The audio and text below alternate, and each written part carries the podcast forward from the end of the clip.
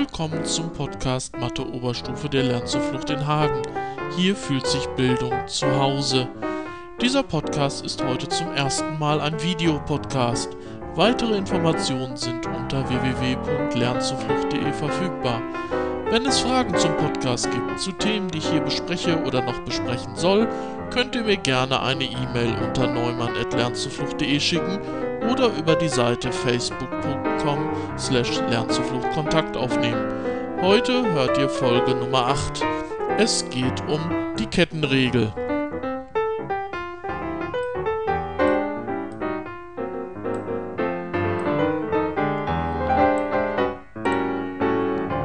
Die Kettenregel bezieht sich auf eine Funktion, die in einer anderen verschachtelt ist.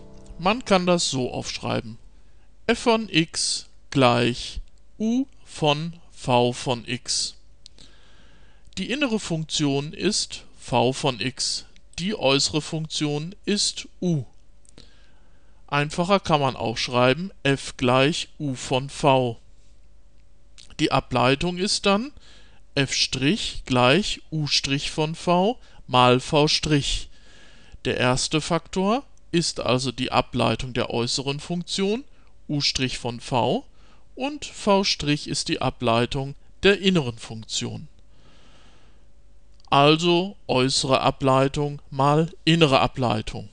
Beim Malnehmen ist es natürlich egal, ob ich zuerst die äußere oder zuerst die innere Funktion ableite. Schauen wir uns dazu ein Beispiel an. Hier haben wir eine e-Funktion vor uns, in der hinein verschachtelt eine quadratische Funktion sich befindet. Die ist x minus 4.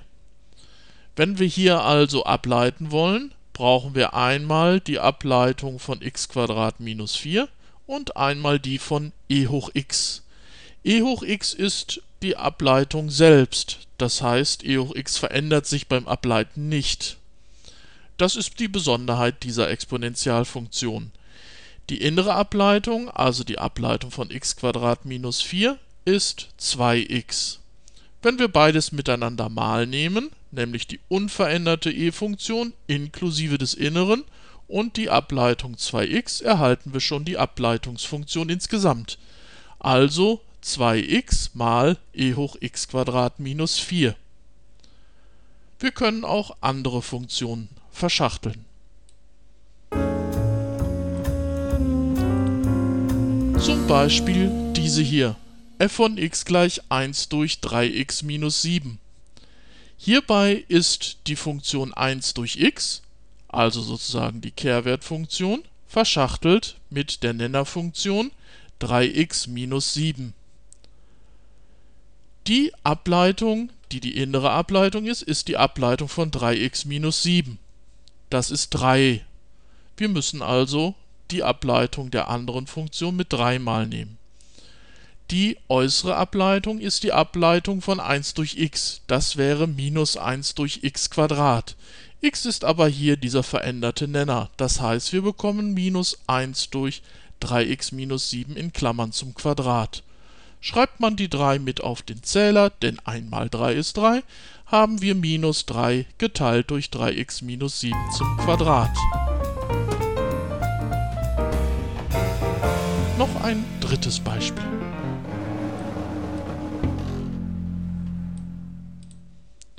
Hier haben wir die äußere Funktion Wurzel x kombiniert mit der inneren Funktion x plus 1. Die Ableitung des Inneren x plus 1 ist 2x. Die äußere Funktion Wurzel x ist abgeleitet 1 durch 2 Wurzel x. Wurzel x ist hierbei Wurzel aus x plus 1. Wir nehmen beides miteinander mal und haben schon die Ableitung. Die Zahl 2 ist hier zu kürzen. Und einmal x ist x, also haben wir schlussendlich x durch Wurzel x plus 1.